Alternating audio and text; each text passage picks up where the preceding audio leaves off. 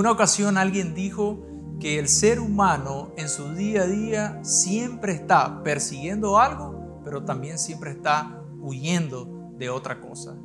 Y cuando nosotros vamos a la palabra, encontramos en Timoteo, la primera carta, capítulo 6, versículo 11, que nos dice, mas tú, hombre de Dios, este el apóstol Pablo hablándole a Timoteo, huye de estas cosas y sigue la justicia, la piedad, la fe, el amor, la paciencia y la mansedumbre.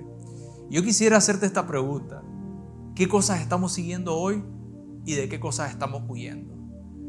Y la palabra huir es tener una acción de correr sin meditar y sin razonar aquello que se nos está presentando. Simplemente es una acción rápida. Y en el caso de lo que nos está hablando el apóstol Pablo, son todas aquellas cosas que nos puedan estar tentando. Y hoy debemos de evaluarnos qué puede ser una tentación.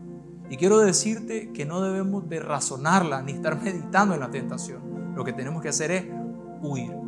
Pero luego el apóstol Pablo habla de algunas cosas que debemos seguir.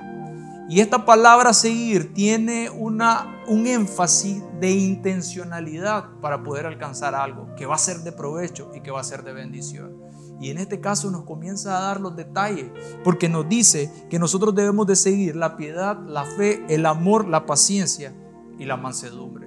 Son cosas que van a estar presentes en el día a día, que dice el Señor, pero que nos conectan con las personas.